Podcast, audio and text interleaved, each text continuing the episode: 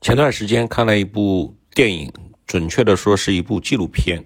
这个纪录片呢是讲述香港五行的发展历史，从最早的这个洪金宝，可能有一个比洪金宝还早，但是名字我不记得了。从洪金宝洪家班到成龙陈家班，到刘家班，到袁家班袁和平的袁家班，等等一系列五行。然后呢，也讲到了李小龙，因为这个李小龙在拍电影的过程中意外身亡。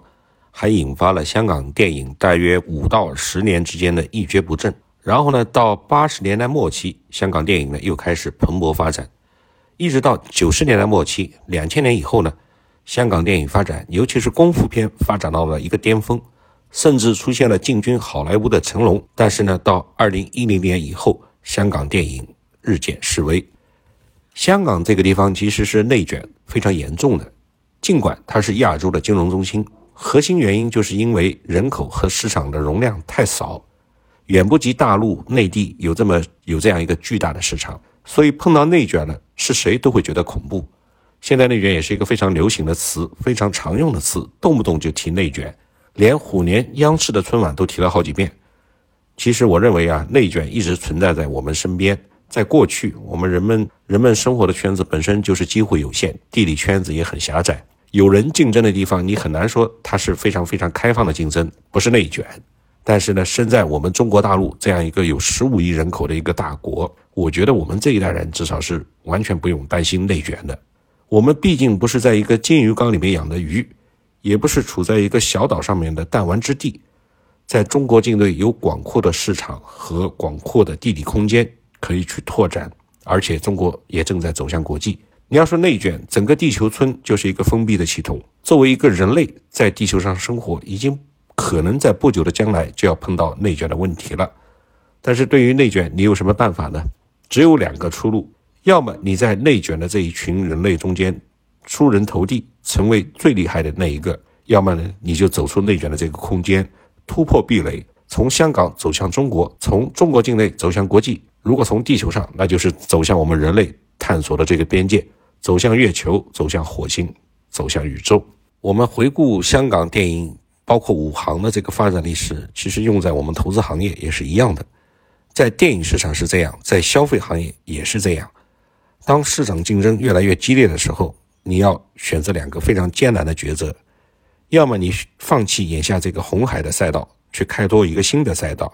就像当年在国内竞争感到吃力的英国人去开辟新的赛道，也就成就了今天的 American，或者是你在原有的市场上，在竞争的红海之中能够脱颖而出，成为头部的猎食者，处在食物链的顶层。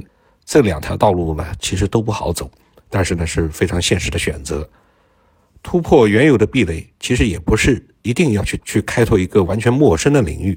也有可能是在原有的赛道中开发一个新的维度，就像这部纪录片讲的香港武行的指导，他们有两种不同的套路。第一种呢是成龙、洪金宝为代表的这种套路，他们是拼命用真人，甚至不怕摔死、摔伤、摔残都会去努力。第二种呢就是袁和平的套路，袁和平也是非常努力的，他绞尽脑汁的去想。想到自己恨不得撞墙，他想什么呢？他想一种，他想的是另外一种思路，就是我们是不是可以用一种，比如说我是假打，我是假做，但是我做的动作非常逼真，逼真到你比真打真摔更能震撼观众，更能抓住观众的心，这个也是非常牛逼的。那么除了内卷的纷争，我们还想到了涉及社会公平的感悟，什么呢？就是危险动作都是龙套和替身去做，这是不是不公平呢？